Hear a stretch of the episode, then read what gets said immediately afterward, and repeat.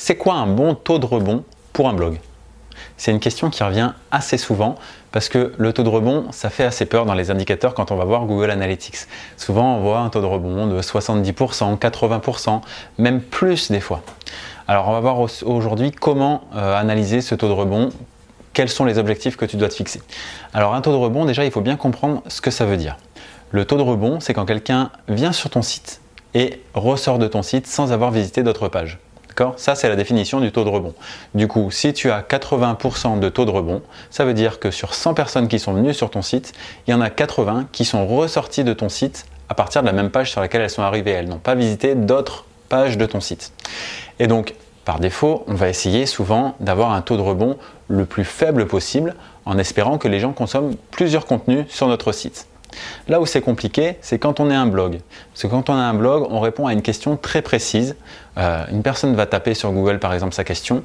Toi, tu as rédigé un article qui répond à cette question. La personne arrive donc sur ton article, lit l'article, a une réponse à la question qui se posait et referme ton site.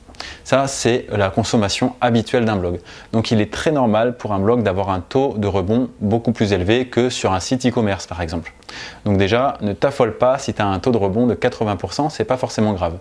Parce que le détail qui fait toute la différence, c'est que le taux de rebond ne prend pas en compte la durée de la session de l'utilisateur.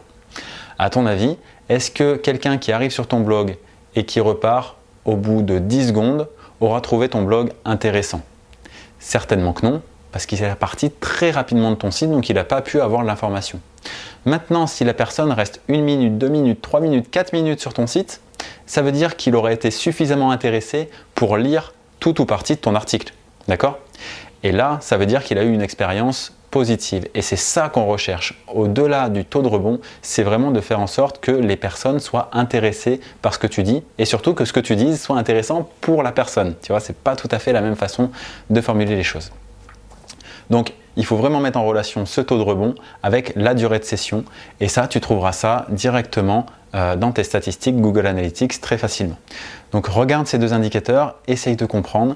Et si jamais tu as euh, des stats qui sont mauvaises, tu peux installer un logiciel gratuit qui s'appelle Hotjar qui va te permettre de regarder comment les personnes naviguent sur ton site. Vraiment, tu vas pouvoir voir euh, comment ils décalent leur, souris, où est-ce qu'ils cliquent, où est-ce qu'ils descendent avec l'ascenseur sur ta page, etc. Là où ils bloquent. Et ça va pouvoir te permettre peut-être de voir qu'il y a un bug sur mobile parce que tu as une pop-up qui prend toute la place. Ça va pouvoir te, vraiment essayer de te, poser les bonnes questions face aux habitudes de, consommation des lecteurs sur ton blog à toi. Donc c'est très facile à paramétrer. N'hésite euh, pas à le faire. Le compte est gratuit dans une certaine limite, c'est largement suffisant. Tu peux enregistrer jusqu'à 100 personnes qui visitent ton site. Donc c'est super intéressant pour essayer d'améliorer euh, ben, l'ergonomie sur son site finalement et l'expérience utilisateur.